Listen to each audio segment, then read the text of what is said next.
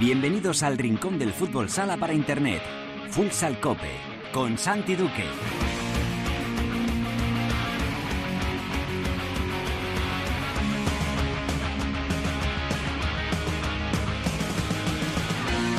Hola, ¿qué tal? Bienvenidos a Futsal Cope, la casa del fútbol sala, en cope.es.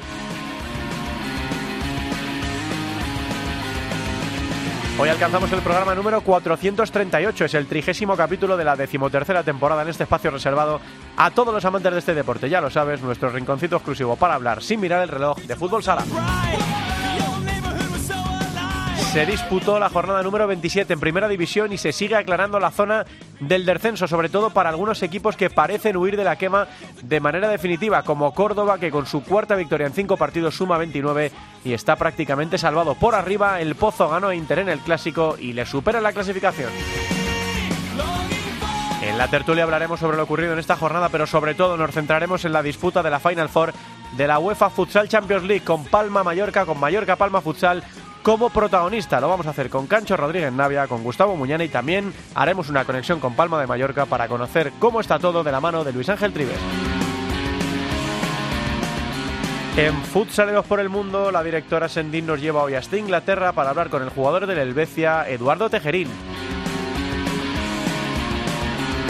Y acabaremos el programa hablando con Álvada sobre lo sucedido en la Copa de la Reina Femenina y también repasaremos cómo está la segunda división.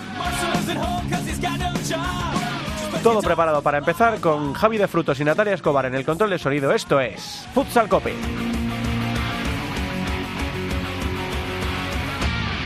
Tú y yo, frente al mar, ¿te acuerdas de mí? ¿Dónde estás? Yo quisiera verte, convencerte de que vuelvas otra vez a quererme.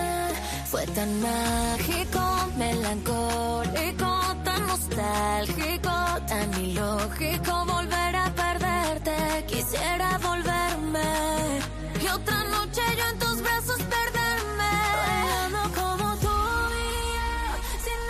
Ana Mena y Belinda para abrir este programa número 438 de Futsal Cope con los ganadores de los premios Odeon 2023. Se anunciaron eh, los triunfadores de este año de los premios Odeon 2023 y vamos a escuchar las canciones que ganaron en cada categoría. Por ejemplo, en la categoría de pop ganó Ana Mena y Belinda con este Las 12.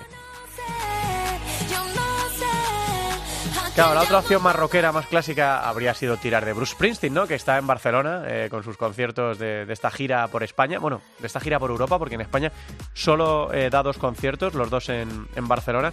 Y claro, Cancho me, me decía antes, pero ponme a Bruce, ¿no? Pues eh, la semana que viene. Cancho Rodríguez Navia, ¿qué tal, Canchito? Muy buenas tardes.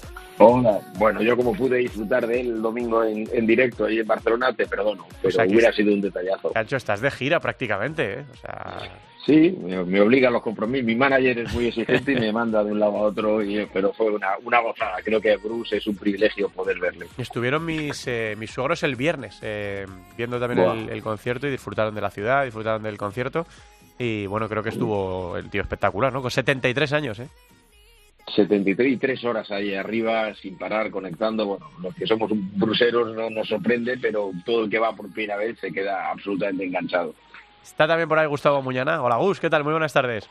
Saludos futsaleros. Yo, yo soy bar de Ana Mena. Que Bueno, oye, cada uno tiene sus, sus gustos musicales, pero aquí lo que, eh, bueno, a nosotros tres nos gustan muchas cosas parecidas, pero nos gusta mucho, mucho el fútbol sala y de eso vamos a hablar porque hoy, lejos de buscar protagonista, vamos a dividir la tertulia en dos partes. La primera parte vamos a hablar de lo que ocurrió en la jornada número 27 en Primera División, con cosas yo creo bastante significativas, con, con equipos que se están ya eh, decidiendo eh, por una cosa o por otra, es decir, por si van a pelear hasta el final o por si van a salvarse eh, de manera anticipada. Vaya sprint que está haciendo Córdoba, por ejemplo, en esta recta final del campeonato. Son cuatro victorias en cinco partidos y ahora mismo ya el conjunto andaluz está prácticamente salvado, es décimo con 29 puntos. Manzanares ha conseguido los 30 puntos que buscaba Juan Luya hace unas semanas con ese empate en Valdepeñas. A Valdepeñas el empate tampoco le ha venido mal porque junto a Noya casi, casi que certifican a pesar de la derrota también de Noya, los puestos de playoff. Eh, estamos, Cancho, ante una jornada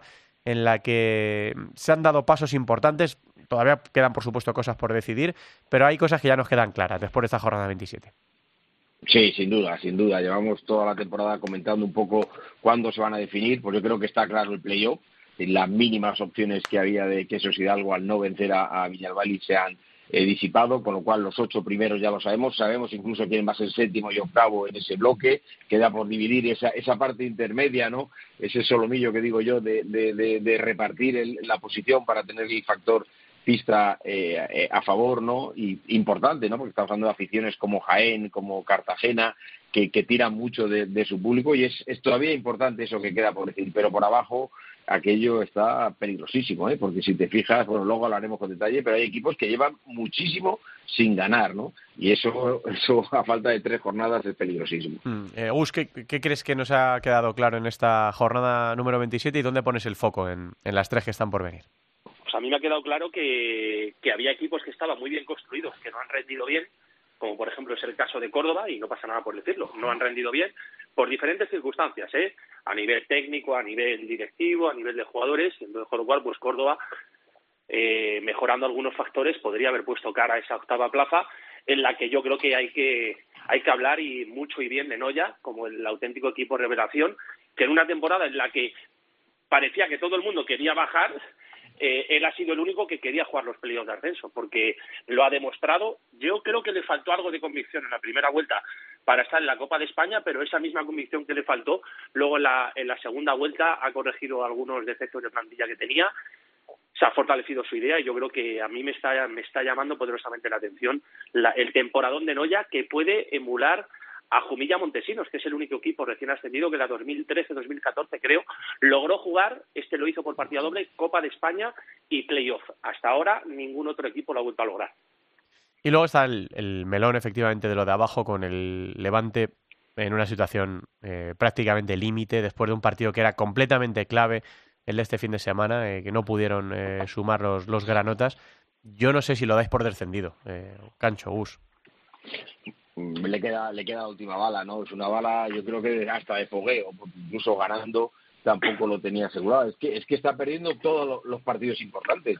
Es que eh, no hay no hay motivo para engancharse a, algo optimista cuando el equipo lleva un tres puntos solo de los últimos 15 y sobre todo en los enfrentamientos directos es donde donde está fallando eh, claramente, ¿no? Bueno, yo estaba repasando el partido esta semana que es, es, definitivo, ¿no? Porque si ya si si Levante pierde en su pista contra contra UMA, eh, la distancia ya sería insalvable, ¿no? Porque se quedaría a, ocho puntos eh, con dos jornadas, es decir, sería sería insalvable, estaría, sería equipo de segunda división y además incluso el gol a verás. En la, en la primera vuelta eh, ganó UMA 4-3, es decir, que cualquier resultado que no sea ganar por más de dos goles a Levante, esta semana le, sentenciaría, ¿no? Y no deja de ser, para mí, en notición dice Burlo de Noya, es verdad, es verdad que Noya eh, con la temporada que ha hecho el, equipo de Marlon es, es, brutal y es de un reconocimiento, sobre todo eh, de la forma de jugar, no por solo meterte, sino por cómo ha jugado, cómo ha competido contra los grandes. Pero para mí la auténtica notición de la temporada es que Levante pueda jugar en segunda, un equipo que venía a jugar la temporada pasada la Champions, no nos olvidemos. ¿eh? Y luego hay dos equipos que llaman mucho la atención ahí abajo. Eh, que eh, atraviesan una racha, bueno, claro que tendrá eh, alguna, algún antecedente la Liga Nacional de Fútbol Sala, pero que es tremenda.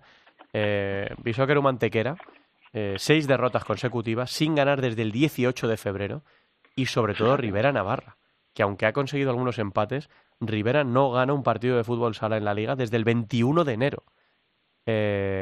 los dos con opciones, de hecho Antequera ahora mismo por golaveras fuera del descenso.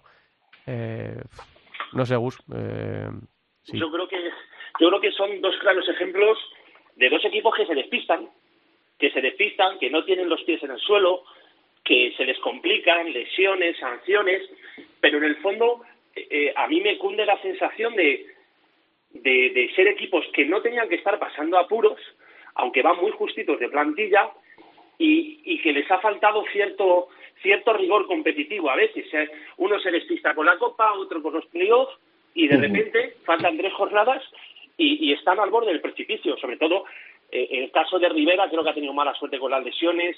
Es un año de cambio, eh, la alargada sombra de Pato frente a, la gestión de, Diego Ríos. pero en el caso de Antequera, de verdad, que es, digno de estudio de un equipo que, se, que, ha jugado la Copa de España, pero que a raíz de la Copa de España ha desaparecido y, da, y, es una inercia negativa y es lo más preocupante porque son dos equipos que obviamente eh, salvando las distancias con el Levante, son los dos equipos que peores sensaciones transmiten y da la sensación que, el descenso puede estar entre uno de, ellos dos.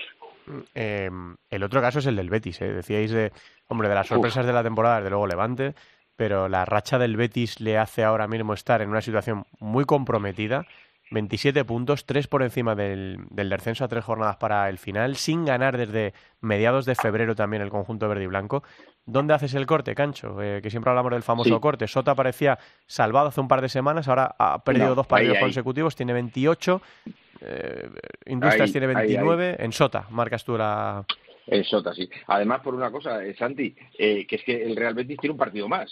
Es decir, que tiene menos opciones de, jugar. Se adelantó el partido contra Palma. Es decir, que al Real Betis sí que le quedan solo dos cartuchos, ¿no? Tú dices que es un poco sorprendente. Bueno, tú y yo pudimos el año pasado ver ese ese sprint final que dio, ¿no? Contra contra el Asa de Zaragoza para para salvarse, que, que ya lleva unas temporadas jugando al hambre. Acuérdate que parecía imposible que remontaran y al final ese acelerón y un poco el, que le tembló el pulso al equipo de, Jorge Palos se quedó se quedó en primera división pero pero hoy pensaba que iban a rectificar con el gran entrenador con Bruno un hombre que, que, que, tranquiliza a, a, los aficionados porque es un metódico trabajador pero vuelven a, a, las andadas y ojo porque como te digo tienen ya el partido jugado de la jornada y, y su racha también es muy negativa mm.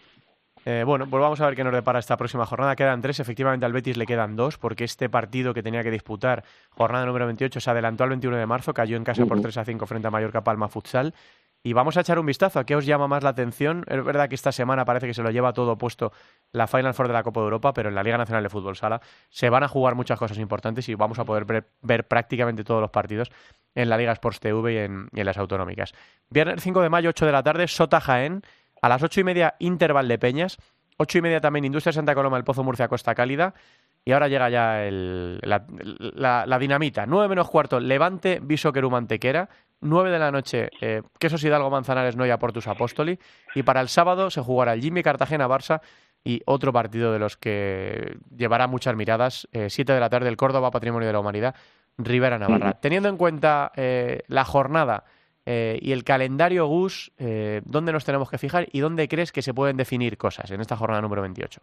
Bueno, pues yo creo que, por ejemplo, en el Manzanares Noya, en el que, que Noya puede lograr eh, la clasificación matemática para los playoffs, y luego los dos partidos del descenso, el, Levante Antequera y el Córdoba Córdoba Rivera, que, que puede que puede, no matemáticamente, pero sí oficiosamente, dejar algún equipo en, segunda división. Y me apetece mucho ver el Jimmy Barça, que creo que Jimmy Cartagena es el equipo que, está más en forma de fútbol sala español y, me apetece mucho mucho ver ese partido.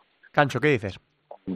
Sí, sí, está claro que la parte de abajo es dramática. Yo sí creo que si que si eh, Levante pierde, no sé, los números que he estado haciendo, es, matemáticamente equipo de, de segunda división. Mm. Yo, yo creo que sí, porque es que pierde contra un rival directo, contra Uma que tendría 27 puntos, se quedarían con 19. Sí, yo también creo que es matemático. Eso es, eso es, eso es, sí. Sí, sí yo creo que matemático, con lo cual fíjate qué, qué dramatismo se va a jugar ahí. Y es que si gana el Levante, ¿cómo le deja el panorama a, a, los eh, malagueños, ¿no? Y luego, sí, decían de ese Córdoba-Rivera, que también es dramático para el equipo de, de Rivera, ¿eh? Porque si pierde, eh, evidentemente Córdoba ya estaba a jugar con esa tranquilidad, pero se ha hecho fuerte en las últimas jornadas. Creo que, que, la clave de, la salvación del equipo de Josan es, es Vista Alegre, cómo, cómo ha ido puntuando, cómo ha ido tirando de la afición y de, y de, y de raza para poder ganar estos últimos partidos y es un partido que me atrae también muchísimo. Ahora mismo Mallorca Palma Futsal centradísimo completamente en lo que va a pasar en el, en el pabellón de Somos este fin de semana.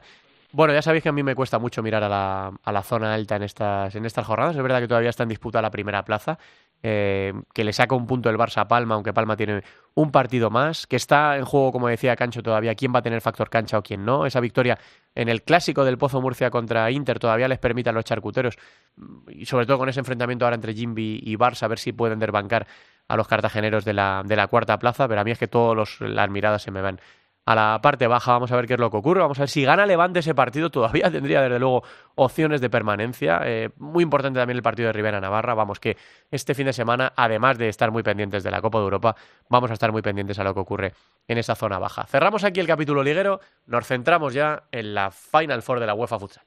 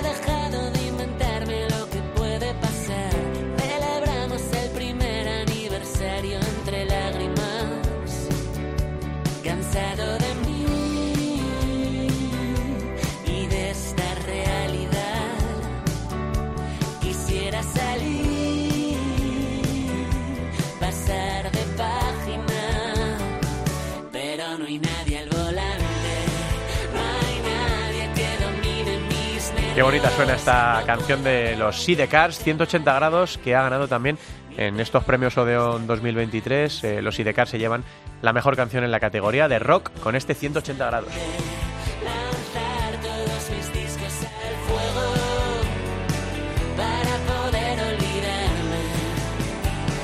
Bueno, llegó el momento, señoras y señores, Final Four de la Copa de Europa de Fútbol Sala en el Velodrome en Palma de Mallorca.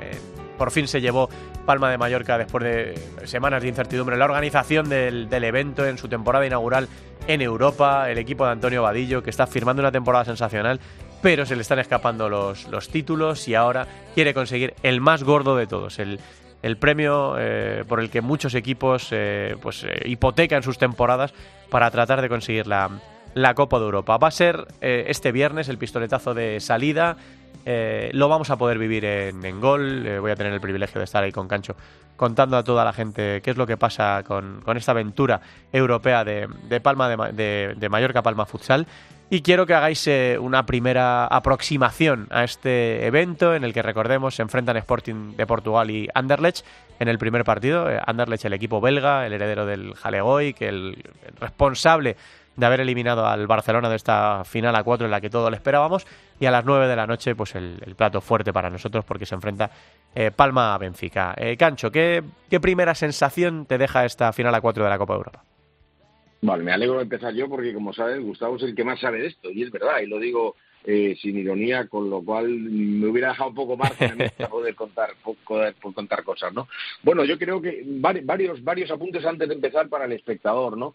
Primero que se confirma el dominio del futsal portugués en Europa y en el, y en el resto del mundo, ¿no? Es decir, vuelven a meter a, Benfica, vuelven a meter a, a, Sporting, es decir, son equipos que ya empiezan a ser eh, habituales en las en la final, Sporting la perdió el año pasado, pero luego están las dos sorpresas, ¿no? Creo que, que otra de las confirmaciones que hay es que, que bueno, el, el, no, te, no puedes despreciar a, los equipos del Barça con esa super plantilla, con ese gran entrenador, con ese objetivo claro de, la institución, que es el, el siempre pasearse el, nombre por Europa, eh, se relajó, se relajó con ese 5-2 ante, ante el Anderlecht, que como bien dices viene del Halleboy, eh, esa fusión de, los clubes en cada vez están más metidos en el fútbol sala y eso es otro paso adelante y te indica que el, fútbol sala está creciendo en toda Europa y no puedes relajarte. Los tres o cuatro minutos que tuvo de despiste el equipo de, Jesús Velasco le ha costado yo creo que el varapalo de la, de la temporada, aunque gane la liga creo que siempre va a ser una temporada a medias por esta por esta derrota, ¿no? Y luego la, noticia positiva es la de la de Palma, ¿no? Porque se ha metido en la final, además ha conseguido eh, que, le den la sede. Es verdad que no va a jugar en Somos, donde se ha hecho fuerte toda la temporada sin perder, pero para el equipo de Vadillo y sobre todo eh, eh, para el proyecto de, de, Tirado y de, y de Miquel Yauma que fue el que lo hizo, creo que es la confirmación de que cuando uno hace las cosas bien, no solamente en el aspecto deportivo, sino en el aspecto técnico y en el aspecto social y económico, pues acaba recogiendo frutos. Mm, está, enseguida voy con, con Gus, pero eh, hemos establecido comunicación con la, con la isla, con Palma de Mallorca. Está por ahí nuestro compañero y amigo Luis Ángel Tribes, que ha vivido con mucha emoción toda la temporada para Palma. Lo lleva haciendo eh, ya varias temporadas, persiguiendo ese primer título para, para los Baleares. Y por qué no puede ser el más gordo de todos. Vamos a ver cómo está Mallorca, a nada, a pocas horas de que arranque el torneo. Hola Luis Ángel, ¿qué tal? Buenas tardes. Hola Santi, muy buenas, ¿qué tal? Bueno, ¿cómo está la isla? ¿Cómo está la gente? ¿Qué, qué, expectación hay? ¿Cuál es el ambiente de cara a esa Copa de Europa que, empieza el próximo viernes en el Velodrome? Bueno, pues eh, mira, realmente eh, a medida que se ha ido acercando los días, se acercaba esta, esta final, Final Four de, la Champions, pues eh, el Mallorca, el Palma lo ha hecho muy bien, ha ido llevando el trofeo por toda, por toda Mallorca, de hecho eh, nos reíamos porque decíamos, mira, ahora el trofeo está en la Calogra, ahora el trofeo está en el estadio del Mallorca, ahora está en el estadio de, Baleares, ahora está en el ayuntamiento. Ha, dado más vueltas eh, el trofeo que, que muchos turistas que vienen a ver la isla, ¿sabes? Y realmente hay mucha expectación, hay muchas ganas de, de ver. Es verdad que, que sí os tengo que decir que, que ahora que los aficionados ya están viendo un poquito cómo está quedando y cómo ha quedado el velódromo, algunos dicen, jo, lo vamos a ver muy lejos, esto no va a ser como, como somos, pero bueno, yo te digo que, que el viernes cuando llegue el momento de que, de que el Palma Futsal, de que el Mallorca Palma Futsal salte a pista para, para enfrentarse al Benfica, el ambiente va a ser eh, espectacular y, de hecho lo, hablaba yo ayer con, con Jordi Jiménez, con nuestro, nuestro jefe de deportes aquí en Mallorca, decía, es que hemos entrado ya en semana, en semana Champions, porque ayer, por ejemplo, llegaban los dos equipos portugueses a, a de concentración, hoy se concentra Anderlecht y, y Palma ya en ese, en ese hotel de concentración y, y, ya tienes esa sensación, ¿no? Eh, mañana rueda, rueda de prensa oficial de, del partido de Palma, ya tienes esa sensación de que entramos en una semana muy importante para, para el club, quizá lo que, como, como ha dicho, tirado muchas veces, la, la más importante de su historia, ¿no? Mm, y, además con buenas sensaciones, ¿no? Llega ganando, eh, es verdad que se podía haber despistado completamente de la liga, pero todos los entrenadores en eso coinciden, que la mejor manera de llegar a un torneo de estos es ganando, y, lo hace después de ganar a domicilio en, Antequera. Sí, y además recuperando a un, jugador importante para ellos, como, como es Jesús Gordillo, que ha vuelto eh, en una forma espectacular, marcando dos goles, siendo importante para, para el equipo otra vez. Eh, yo, mm, por, por tema de, trabajo, pues he podido seguir muy de cerca la recuperación de Gordillo y, me consta que se ha dejado la, la, vida para poder volver en las condiciones eh, en las que ha vuelto y ahora mismo pues eh, ya lo viste parece que no se ha ido no decíamos le decía yo es que parece que no, no, no, han pasado los meses ya ha pasado mucho tiempo desde que veíamos a Jesús Gordillo en, en buena en buen estado de salud o sea eh, le, se recupera en el mejor momento posible para, La Palma, desde luego. Eh, Luis Ángel, ¿se va a llenar el velodrón? ¿Cómo va el tema de la venta de entradas? Porque entiendo que uno de los motivos ¿no? de, llevarlo al velodrome es que tiene mayor aforo, ¿no? Que, que Somos. Eh... Sí, a ver, evidentemente que se tiene que llevar allí, eh, que también, pues, eh, por, por X motivos, pues hay equipos que también juegan en el Palau después de, de Somos y ver si una complicación, pero sobre todo era, era llevarlo a, un sitio donde hubiera más capacidad.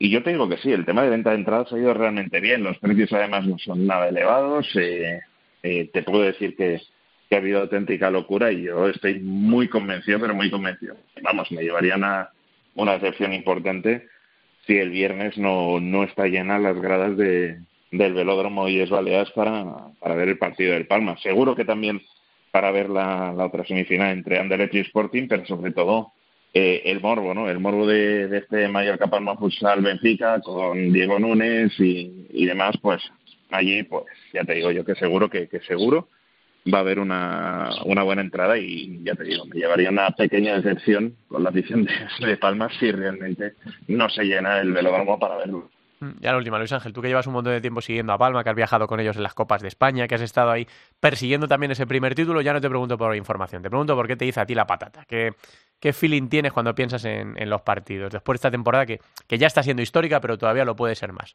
Eh, fuera del análisis futsalero, ¿qué te dice el corazón? Mira, eh, tú como bien sabes, eh, aparte de, estar con la familia Cope, yo, yo estoy también con, con un equipo, con el equipo de baloncesto de, aquí de, de Mallorca echándoles una, echando una mano y demás, y, entrenamos en el mismo sitio que ellos que, el Palma Futsal y cuando tienes la posibilidad de estar un poquito más cerca de ellos, pues vas cogiendo cariño, casi lo sientes ya como que son, son parte del equipo tuyo también. Para mí, sinceramente, eh, además, eh, siendo donde es eh, el velódromo, yo igual igual luego llegamos al viernes y aquello acaba, fatal y no pueden pasar, pero para mí, sinceramente, creo que, la broma que hacíamos alguna vez tú y yo, que te decía, igual el Mallorca Palma Fusada, igual el Palma logra primero un título continental que, que, uno, que uno nacional, ¿sabes? Pues yo apuesto, ojalá no me equivoque, apuesto porque el domingo por la noche eh, el Palma Fusada, Vadillo, Barrón y compañía está levantando la, la, Champions. Bueno, pues ojalá, ojalá pueda ser así. Así que, bueno, pues, pues vamos hablando, Luis Ángel, porque eh, para algunas cosas serás nuestros ojos allí. Cancho y yo estaremos metidos en un estudio chiquitito, ¿eh? Así que vamos hablando y nos vas contando cómo... Y nosotros estaremos allí, de hecho estaremos allí... Eh, me, Mallorca va, va, a dar los partidos y vamos a estar muy atentos a, a lo que pase. Bueno, pues toda la suerte del mundo para Palma y a disfrutar de esta nueva experiencia. Luis Ángel, un abrazo grande. Hasta luego, chicos. Bueno, no, no sé, eh, Gus, eh, si está justificado el optimismo de, Luis Ángel, que efectivamente lo vive muy, muy de cerca, o en el análisis más eh, exhaustivo, más estrictamente técnico, ¿a quién ves por encima? ¿A quién crees que es favorito en esta, teniendo en cuenta cómo se han desempeñado también el sorteo, las semifinales, en esta final a cuatro de la, de la Champions 2023? Yo creo que el Sporting es el, el gran favorito, no nos tenemos que engañar. Llega como campeón de la liga regular y eso que no está en su mejor momento, pero al final es un equipo con, tremendamente competitivo, con, una voraz eh, ansia de, ganar y de seguir ganando, aunque este verano puede que ellos van cerrando miniciclos porque van incorporando muchos jugadores, se van adaptando a la realidad económica del club de fútbol, pero aún así siguen, siguen ganando. Y creo que al final, mira, el otro día hacía el diario Récord eh, conmemorando los 500 partidos en uno día y de su ayudante, es una cifra al alcance de muy pocos, sobre todo en un equipo tan exigente como Sporting, eh, hacían una clasificación histórica de los 10 últimos años y el Sporting era el líder. Es decir, es el único equipo que ha sido capaz de plantarle cara al todopoderoso Barça y creo que para mi gusto el Sporting es el gran favorito. Tiene que tener mucho cuidado del, del, del Anderlecht porque no es una no es un invitado de, cristal, no es una comparsa. Creo que es un equipo que está buscando su hueco en Europa con jugadores experimentados y que le pueden causar un, un verdadero problema a, a los de Díaz. Y luego el Benfica, el rival de Palma, eh, es un equipo que, como bien sabéis, hace mes y medio eh, José María Pazos Pulpis decidió presentar su dimisión. Llegó Mario, Mario Silva, que era el segundo de Joel Rocha, siguiendo un poco más o menos sus, sus dictados realmente ha cambiado poco, vienen sin chiscala, que, el ruso hay que decir que fue de, de, los que de los que no ayudó precisamente a Pulpis en su estancia en Lisboa. Sí, por decirlo de una manera suave. Eh, es, por decirlo de una manera políticamente correcta. Eh, y, bueno, a mí me parece un auténtico equipazo, sobre todo con Diego Núñez, que vuelve a la isla. Igor ya sabéis que se operó y, no sé hasta qué punto estará para jugar, pero tienen a, un Yacaré muy en forma, tienen a, a Rocha también en un estado de forma espectacular. Eh, tienen de todo. Los dos equipos portugueses son dos plantillones, Anderlecht también, pero creo que Palma, y estoy de acuerdo con el compañero Luis Ángel Tribes, si a, Palma le hubiesen ofrecido esta posibilidad cuando empezó la temporada no se lo hubiera creído. Es decir, jugártelo en la isla, en tu mejor momento, sin lesionados, recuperando a Gordillo, con jugadores que, que el otro día yo le vi a Palma un colmillo que no le había visto hasta ahora en el, en el Palma Jaén, ¿eh? Cuando hubo que ir a la guerra, fueron a la guerra. Talleví, Ribillos, Marlon, mm, no sé, me da, me inspira, me inspira una buena, una gran sensación y de verdad creo que sería tremendamente paradójico, pero no, no anecdótico, que Palma abra su palmarés logrando una Champions, incluso antes de haber logrado un título nacional. Pero creo que al final sería el fruto al, gran trabajo que hizo en su día el, el, difunto Miguel Jaume y que ha continuado José Tirado en la dirección general. Ahora, por ejemplo, María Mayans eh, está haciendo un trabajazo con la UEFA para organizar esta, esta UEFA Futsal Champions League que va a ser todo, todo un éxito en, en la isla y va a ser un antes y un después y ojalá que pueda levantar Palma, un equipo español, el, el título para frenar esa, esa hegemonía portuguesa de la que habla Cancho. Mm. Eh, yendo Cancho más a, los partidos en concreto, a la semifinal, eh, Gus ve más desequilibrada la del Anderlecht Sporting. ¿Ves, Gus, he, entendido, más igualada, ¿no? El, Palma-Benfica. Sí, sí, sí, mucho más, mm. mucho más. ¿Cómo lo ves tú, Cancho? Sí, está claro, está claro que, que es la, eliminatoria estrella, la semifinal estrella es la de Palma. eh, yo creo que Palma juega a favor del público y también en contra tiene el público, ¿no? Porque esa presión de no haber ganado un título, de haber llegado, a estar siempre cerca y, quedarse eh, a puertas, aquí eh, todo el mundo habla de, que el, factor pista, el que han conseguido traer la final bueno, a mí me da, me da cierto respeto. Creo que probablemente a Benfica puede ser que le gane a Sporting.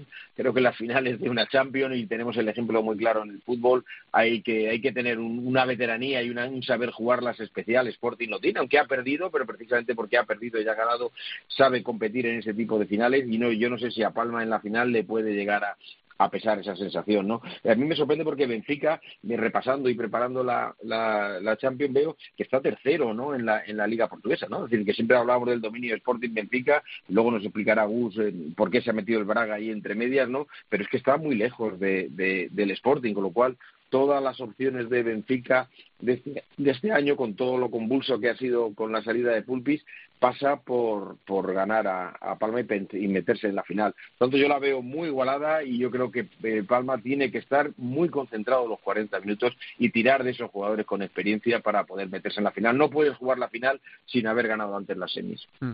de la gente, eh, para el scouting más, eh, más técnico, para la gente que siga el partido en gol, eh, ¿En qué tiene que fijarse en la primera semifinal y en qué en la segunda? Más allá de las, de las estrellas que ya conocemos todos, eh, ¿en qué jugadores más jóvenes o en qué conceptos crees que puede estar la, clave de, las semifinales?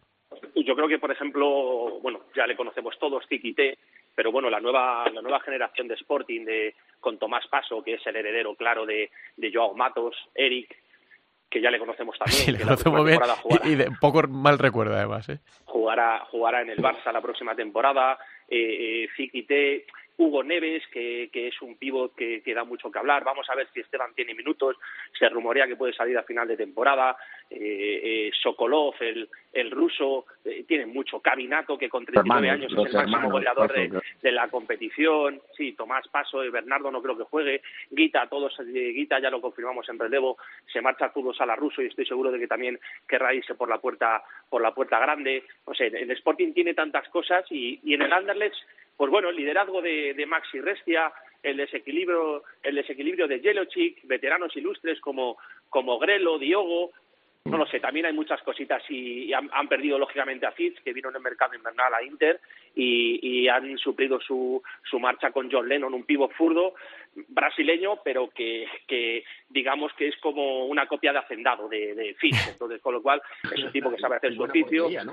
Sí, le hemos visto y bueno, también tiene buena portería, pero, pero bueno, a mí ya te digo que el Anderlecht me parece un, me parece un equipo jugón, jugón, pero también tienes que tener en cuenta que sus resultados, Cancho, acostumbran a ser 15-0, 10-0, 8-0, o sea, es muy difícil cambiar, cambiar ese chip frente a un animal competitivo como es, como es el Sporting, que repito, no está en su mejor momento, pero vuelve a, vuelve a ganar la liga regular y, y el Braga es el que le ha quitado el segundo puesto al Benfica, el Benfica creo que ha sumado la peor puntuación en la última década, y, bueno, al final el cambio de banquillo le ha pasado factura y ahora el Benfica, eh, ojo, el Benfica con Pulpis había ganado un título, con Mario Silva ha ganado otro. O sea, pero lo que pasa es que es un equipo tremendamente inestable y en el que, en el que hay jugadores que mandan más de lo que deberían y, bueno, y ahora tienen que demostrar que, hubo un cambio de entrenador por algo. Entonces, con lo cual, independientemente de que Pulpis presentase la dimisión, pues ahora es el momento de que hay muchos jugadores que, no estaban a gusto con el entrenador español que den un paso, que den un paso al frente. Entonces, con lo cual, es otro equipo que también está hecho a golpe de talonario. Este mismo verano ha sido el principal patrocinador de Palma, ha sido más de 300.000 euros los que han pagado por Diego Núñez y por Igor. Eh, es decir, es que ya te digo, si no fuese por la lesión de Chiscala, yo creo que la lesión de Chiscala iguala mucho. Talleví jugó en Benfica y tiene cuentas pendientes también. Eh, eh, creo que Palma tiene, no para ganar, pero Palma tiene, repito, una oportunidad única e histórica para jugar la final. Otra cosa, como dice el profe, cuando estás en una final, eh, 6.000, 7.000 espectadores, eh, tienes que haber vivido ese tipo de finales y ahí es donde tienen que aparecer los Talleví, Ribillos, Marlon y compañía. Ahí es donde tienen que llevar a Palma a ese siguiente escalón, a romper ese techo de cristal que llevamos anunciando muchas temporadas que lo van a romper, pero que no lo rompen y lo van a tener que romper en el mayor escaparate de toda Europa, que es la Champions. Cancho, lo que quiera decir para terminar ya sobre este evento al que le quedan pocas horas, yo no, no, puedo esperar a estar allí sentados para empezar la, retransmisión. Nada, que es un lujo, que son muchos lujos. Primero, volver a meter a un equipo español. Segundo, volver a poder darlo en la, en la televisión, en abierto, en este año de, oscuridad y de transición que llevamos en el futsal bueno, pues la apuesta de gol que en, dar los cuatro partidos, no nos olvidemos que hasta el tercer y cuarto del domingo lo vamos a dar y que ojalá, y que ojalá, y lo digo de corazón, ojalá Palma eh, rompa con ese techo que decía Gus y tenga su primer título. Bueno, pues eh, esto empieza, como decimos, este próximo viernes eh, con los partidos, con la primera semifinal, que es un pedazo de, partidazo, a las 6 de la tarde Sporting de Portugal contra el Sporting Anderlecht Futsal y a las 9 de la noche el plato fuerte Mallorca Palma Futsal Benfica, lo, ofrecemos en Gol Televisión, en Gol Play. Y el domingo el tercer y cuarto puesto, en el que esperemos que no esté Palma, a las 5 de la tarde y la gran final de las 8 de la tarde. Y el miércoles que viene, pues lo comentamos todo aquí lo que pase. Esperemos que hablando de una victoria histórica de, del equipo balear. Chicos, muchas gracias a los dos. Un abrazo grande. Un abrazo para todos. Saludos, futsaleros. Os escucho y os veo en gol. Un abrazo para gracias, todos. Nos vamos de viaje.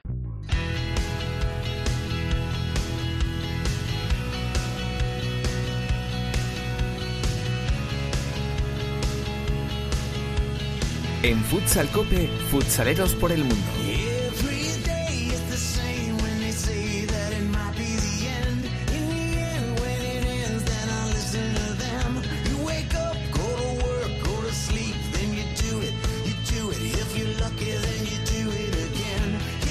Bueno, pues en esta semana emocionante, eh, tanto en la Liga Nacional de Fútbol Sala como en la Copa de Europa, con esa final a cuatro en Palma de Mallorca, no nos olvidamos de nuestros españoles que están en el extranjero y hoy nos vamos de viaje, creo que al Reino Unido. Directora Senti Teresa, ¿qué tal? Muy buenas tardes.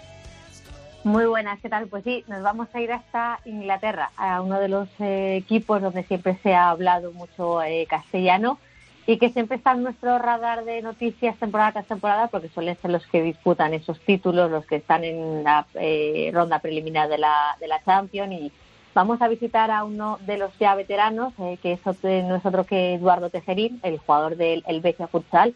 Eduardo, ¿qué tal? Hola, muy buenas, muy bien. ¿Y vosotros qué tal estáis? Bien, muy bien. Eh, ¿Cómo va esta temporada por Inglaterra? ¿Cómo estás viviendo este, este año? Bueno, ha sido una temporada complicada, la verdad, pero hemos conseguido el objetivo que era clasificarnos para los playoffs y ya pues empezar, ya empezamos la parte importante que es para ver si nos podemos clasificar para Champions otra vez. Eh, dices que esa temporada está yendo un poco más eh, complicada de, de, lo esperado, porque siempre solemos eh, hablar del Helvecia como este equipo que gana la Liga en Inglaterra, como este equipo que va a la Champions. Este año los objetivos igual pasaban por otro, otros hitos que no ya tanto ese título. Sí, eh, pues el, empezamos la temporada muy bien con la Champions, con que casi nos clasificamos para la ronda para main round y pues después de eso el equipo sufrió sufrió bastante dinero y, y los jugadores y todo el mundo la verdad y entonces pues la, el objetivo era al final clasificarnos para los playoffs y luchar lo que pudiéramos porque pues eso han habido muchos problemas pero bueno ya parece que vamos mejor y, y a ver qué tal ¿Cómo estás eh, viviendo esta temporada a título eh, más personal, eh, con esos eh, problemillas, con esa incertidumbre que pueden surgir? ¿Cómo lo, cómo lo has vivido? Pues con mucha inestabilidad, la verdad, pero pero bueno, al final con al final con muchas ganas cuando cuando salto a la pista como siempre pero luego pues pues sí ha habido momentos difíciles en los que te pasan por la cabeza muchas cosas y pero bueno al final pues ya sabemos lo que tenemos que hacer al final tenemos que intentar luchar lo máximo posible y, y eso es lo que estamos haciendo la verdad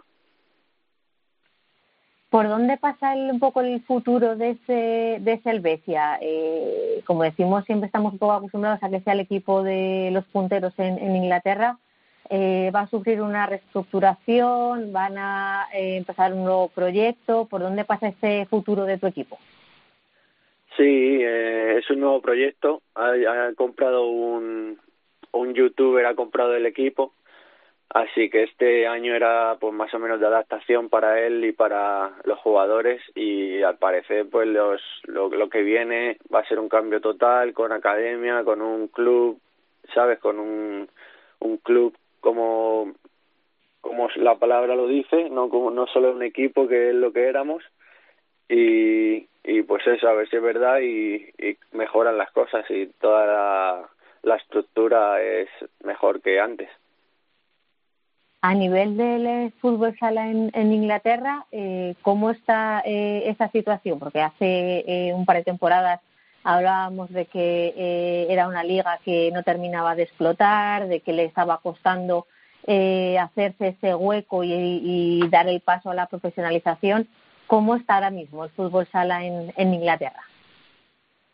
Pues va mejorando poquito a poco, pero pero muy poquito a poco, entonces es muy complicado. Seguimos con lo de la tele y estamos saliendo en BT Sports, que es uno de los canales potentes de aquí del fútbol y, y va mejorando poco a poco con el nivel también, hay más equipos, en, más, en la liga es más competitiva y los entrenadores se van formando mejor. Ahora se ha creado la selección inglesa también, la sub-19, que es un comienzo después de que hubieran quitado la absoluta y todas las elecciones y pues a ver qué pasa. Esperamos que que, que vaya mejorando la cosa que se vuelva a hacer la selección y que pues eso poco a poco se vaya profesionalizando el, el deporte y vayan dándole la, la importancia que merece la verdad Edu, me imagino que echar mucho de menos eh, tu, tu, pinto, ¿no? Eh, que, irás cada vez que, puedas. Pero ¿cómo está siendo la vida en, en Oxford? Porque te, leí hace un tiempito una, una, entrevista en la que contabas un poco cómo que estaban muy a gusto allí. Creo que estabas trabajando además fuera del fútbol sala en un, en un bar. Eh, ¿Cómo está siendo la vida en, Inglaterra, lejos de, tu querido pinto y, la adaptación y, y, todo lo que rodea al fútbol sala? Que siempre decimos que supone la aventura a nivel personal. Pues muy bien, yo estoy contento aquí. Eh, lo único es el fútbol sala, el que yo sé que puedo, o sea, me gustaría, me gustaría, pues como tú dices, ser profesional o, o intentar ser profesional por unos años, pero, pero por lo demás estoy muy contento aquí. La vida es muy, está bien. Echo de menos mi familia, mis amigos, el tiempo, la comida, pero bueno, aquí. Las cosas normales, ¿no, Edu? Las cosas normales, ¿no? sí, sí pero al final ya me he adaptado, llevo cinco años aquí, más de cinco años, así que contento estoy. Sé que sé que me voy a arrepentir si no pruebo a, a irme a algún sitio a jugar, pero pero sé que siempre estará Oxford y Londres y siempre seré feliz aquí. Bueno, pues es una aventura que iniciaste hace un montón de tiempo en la que estás completamente asentado. Oye, ¿por qué no probar en otro sitio cuando, cuando llegue el momento correcto? Pinto siempre lo vas a tener ahí para, para volver, para tener a tu familia y a, tus amigos y nosotros que estaremos muy pendientes de cómo marcha todo. A ver si de una vez eso se eh, tanto el fútbol sala británico como, como tu club se, se establece, se, se, normaliza, ¿no? Porque ahora, claro, nos hablas de que lo compra un youtuber y así desde la distancia, Edu, aunque ahora estas cosas son más normales, pues como que genera un poco de incertidumbre, ¿no? No sé cómo, cómo es el propietario nuevo ni qué relación tenéis con él, pero espero que no sea para él un, un juguete, ¿no? Espero que se lo tome en serio. Sí, Así que bueno, vamos a ver qué, qué, futuro termina teniendo el, el, Betia, eh, que es un equipo muy querido, como decía Teresa aquí, porque habéis jugado un montón de españoles y jugáis un montón de españoles allí. Así que te deseamos toda la suerte del mundo y que siga yendo todo tan bien fuera del, del fútbol sala. Edu, un abrazo grande.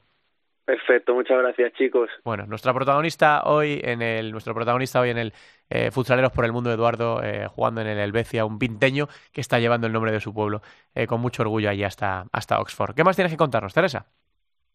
Pues eh, semana de Final Four de la Champions, y aparte de nuestro Palma Futsal, vamos a tener que estar muy pendientes del Sporting de Portugal con la presencia de, Esteban, así que por lo menos si no es el Mallorca eh, Palma Futsal el que levante el título de campeones, que por lo menos sea un español y que pueda levantar el título de, campeones. Y también nos vamos a tener que ir al fútbol sala eh, italiano femenino, porque además eh, Maite García ha sido subcampeona de la Copa de la Serie italiana Así que enhorabuena para Maite y ese subcampeonato en esa, en esa copa, que también es para celebrar y para eh, decir que las chicas en el fútbol sala italiano femenino están dando que hablar y, mucho en, el país. Y por último tenemos que hablar de eh, Kuwait y de Luis Fonseca y de su Kuwait Club, que finalmente no han podido clasificarse para la final de la liga después de caer en los penaltis contra Arabi, así que es una pena que no va a poder disputar ese título de liga, el bueno de Luis Fonseca, pero una buena temporada que va poniendo un poco a su fin en, el país árabe. Bueno, pues todo eso, en Futsaleros por el Mundo. Hoy viajamos hasta Oxford para hablar un ratito con Eduardo Tijerín y seguiremos visitándoos hasta que termine la temporada porque pues estamos muy orgullosos de todo lo que estáis currando en el fútbol sala fuera de nuestro país y como en el caso de Edu, pues estableciéndose en otro, en otro país y sintiendo, eh, sintiéndose a gusto y, cómodos y eh, iniciando otra vida lejos de, de España. Gracias, Teresa. Un beso. Un beso, hasta luego. Vamos a hablar de lo que ha pasado en la Copa de la Reina.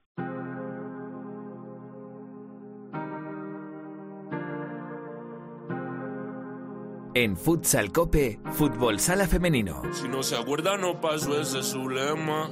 Trajo una botella para ahogar la pena. Su amiguita para todos lados la acompaña. Hace tiempo que por hombre no se raya. Ya cayó la noche, la gata se bajaron del coche, ahora toca pecar. Así que no me conoce y me la imagino en mil poses al verla bailar. Cuando lo hacemos, se viene y rápido se va.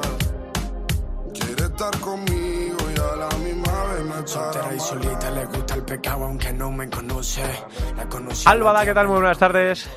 Buenas tardes, Santiduque. Ah, temazo que te he puesto aquí, ¿eh? El ganador del el premio Odeon en la categoría de urbano, La Pantera, Quevedo, Yusef cayó la noche. ¿eh? Este tema te lo has bailado, Alba, o no? Reconócelo. Una, unas cuantas veces. Unas cuantas veces, Bueno, lo que sí que fue un baile bueno fue la Copa de la Reina de, de Fútbol Sala que se disputó en la Comunidad de Madrid este pasado fin de semana y que nos deja a un equipo ganador y a una protagonista que creo que ya nos escucha, Alba, si quieres presentarla en Futsal Copa. Pues sí, porque en la Copa de la Reina ha pasado lo de siempre, mucho espectáculo, mucho fútbol sala y ha ganado Burela, quinta Copa consecutiva, sexta de su palmarés ganaron a Móstoles, Alcorcón y a Roldán en esa final y bueno, podemos decir que son las reinas de la Copa porque no hay quien las baje de ahí.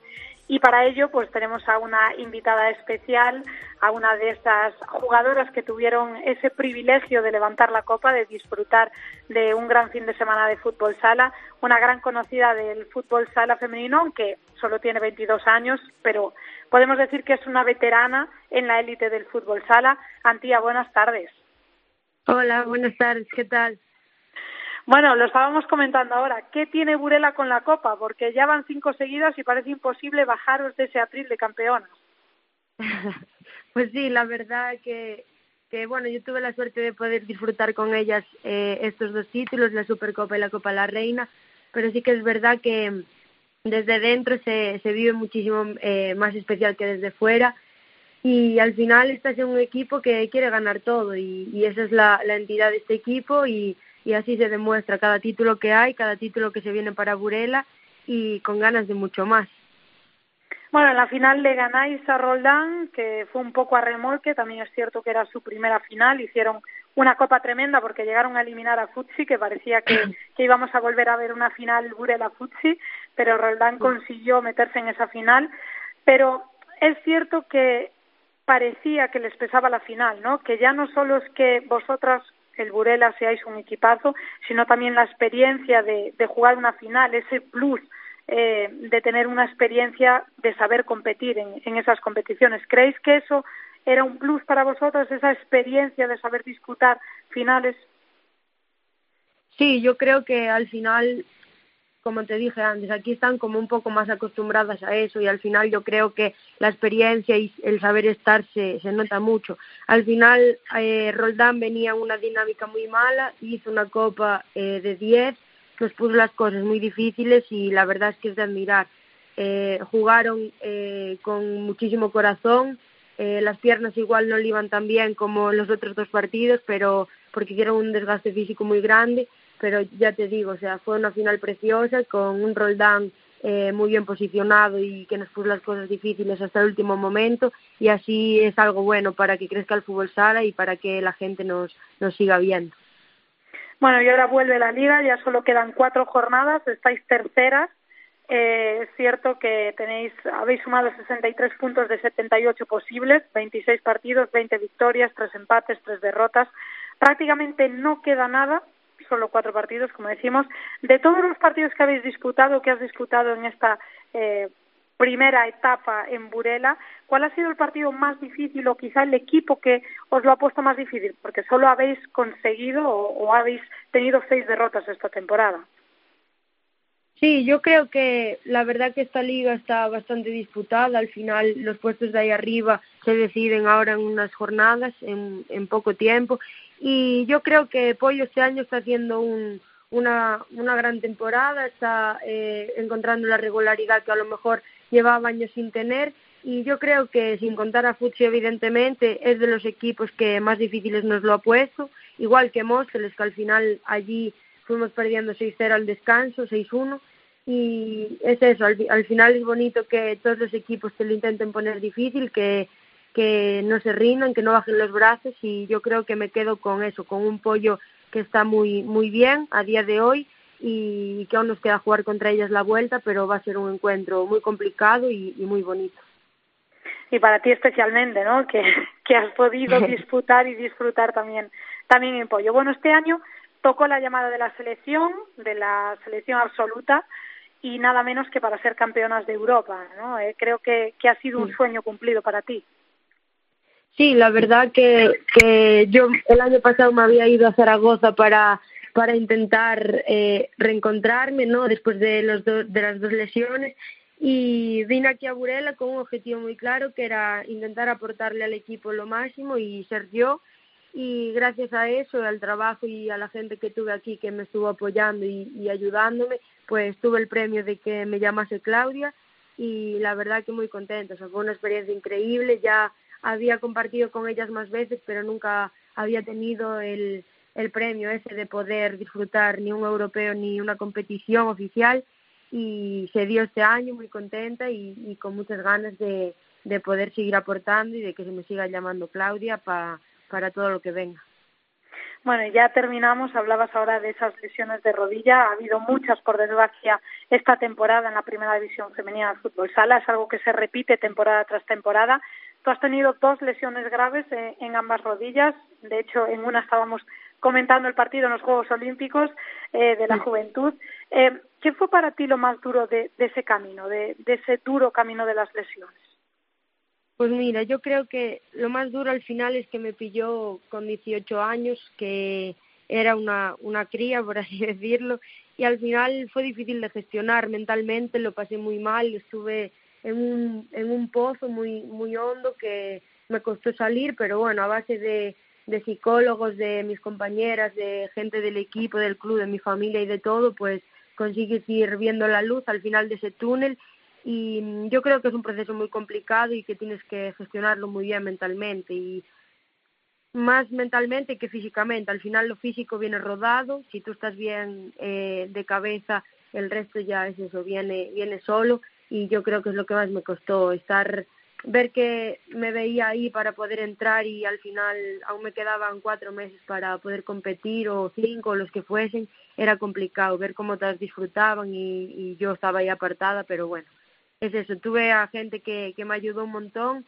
que me hizo salir de, de ese bucle negativo que estaba y la verdad que, que se lo agradezco un montón a todas esas personas y, y muy orgullosas de, del proceso.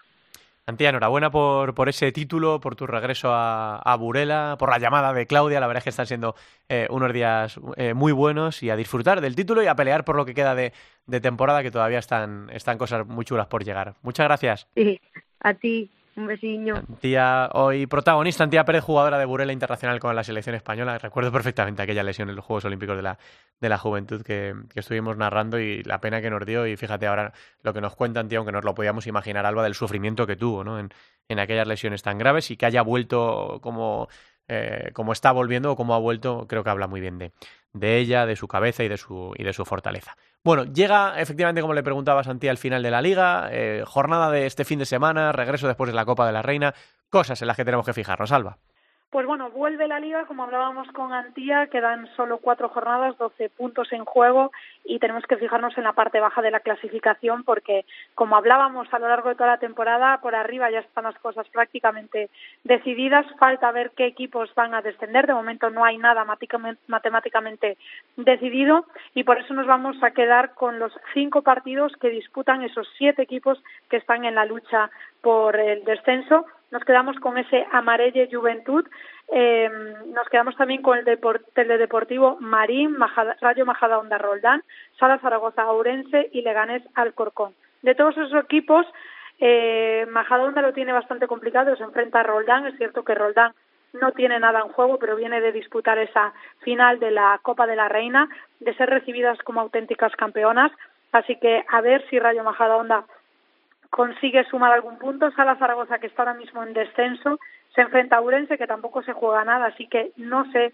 si va a haber puntos en juego ahí. Leganés es el de los equipos, junto con Marín, que mejor clasificados están porque está a más cinco del descenso, pero se enfrenta también al Corcón, que es un equipo que no tiene nada en juego, y Amarelle se enfrenta al Juventud, como decíamos, un Juventud que está prácticamente descendido. Amarelle, si suma esta victoria, eh, le puede dar la vida, ¿no? Porque son tres puntos vitales. Así que, como decimos, son cinco partidos en los que está en juego los tres puestos de descenso a segunda división. Bueno, pues de todo eso estaremos pendientes siempre que pasa. Nos pasaba con el masculino también, cuando pasa la copa, eh, pues uno está como un poco más así, como, como que le cuesta entrar en, temperatura. Pero eh, bueno, seguro que este fin de semana vuelve el espectáculo en la primera división femenina y nosotros lo contaremos aquí la semana que viene. Gracias, Alba. Gracias. Terminamos con la segunda división, Javi.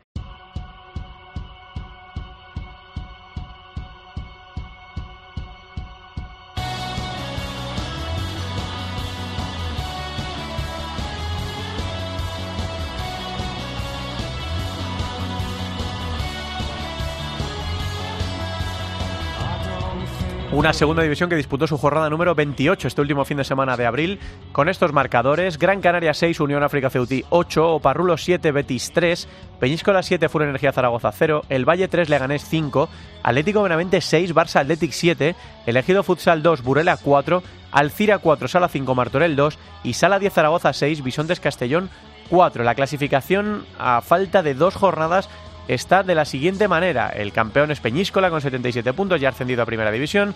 En playoff, Burela con 62, segundo. Tercero Alcira con 56. Cuarto Parrulo con 54. Quinto Sala 10 Zaragoza con 49. Sexto es Unión África Ceuti también con 49. Y ya elegido Futsales séptimo sin opciones con 43 puntos. Así que por arriba, por decidir todavía eh, esa quinta posición entre Sala 10 Zaragoza y Unión África Ceuti. Por abajo, ya está todo decidido. Eh, se salva Sala 5 Martorell, que es decimotercero y termina, eh, bueno, o, tiene 25 puntos. Y por abajo ya están descendidos el Valle, decimocuarto con 17, Atlético de Gravente, decimoquinto con 16 y Gran Canaria, que es decimosexto con 13. Este próximo fin de semana se disputará la jornada número 29 con estos partidos. Todos ellos el sábado, 4 de la tarde Leganés Gran Canaria, 6 de la tarde Peñíscola Bisontes, Barça Atlético elegido Futsal y Unión África Ceutí o Parrulo también 6 de la tarde, Betis Futsal B, Alcira y Sala 5 Martorell, Sala 10 Zaragoza. Y para las 7 menos cuarto quedará el Full Energía Zaragoza Atlético Benavente. Amaya me ha dicho que un día estuvo bastante perdida. Le he dicho eso nunca se pasa. Me ha pasado su single por WhatsApp. Hoy Paula me ha dicho que un día también se siente incomprendida. Después hemos estado de guasa, bailando tuerca en la terraza. Y es que parece mentira que a todos nos cueste la vida, pero de repente hay un día que gritas ¡Joder, qué alegría! Hemos amanecido contentas y ya nos da igual lo que piensas. Vamos a subir el volumen y ya no nos ves hasta el lunes antes de almorzar. Esta canción se llama Así bailaba eh, y os recordará este toriquete, ¿no? Al mítico Así bailaba de, nuestros años eh, de niños, de las canciones infantiles. Es de Rigoberta Bandini y Amaya Romero, como habréis escuchado cómo se llamaban una a la otra. Y eh, ha ganado el premio a mejor canción de música alternativa en los premios Odeon. Y con este eh, con este tema terminamos este capítulo de Futsal Cope a las puertas de la Final Four de la Copa de Europa, de una jornada que puede ser decisiva tanto en el masculino como en el femenino y de muchas cosas más que os contaremos aquí la semana que viene. Gracias a todos por estar ahí y sobre todo a Javi y a Natalia por hacer de técnicos y de productores. Un abrazo grande, hasta luego.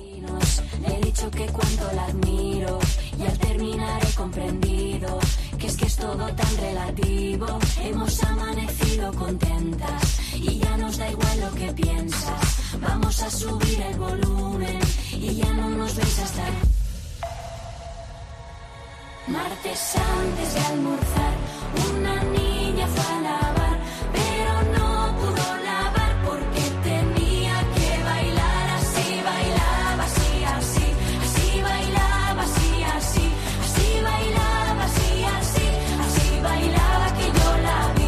La división de honor, la división de plata, el fútbol sala femenino, los jugadores españoles fuera de nuestras fronteras, la selección, todo el fútbol sala en cope.es. Futsal Cope.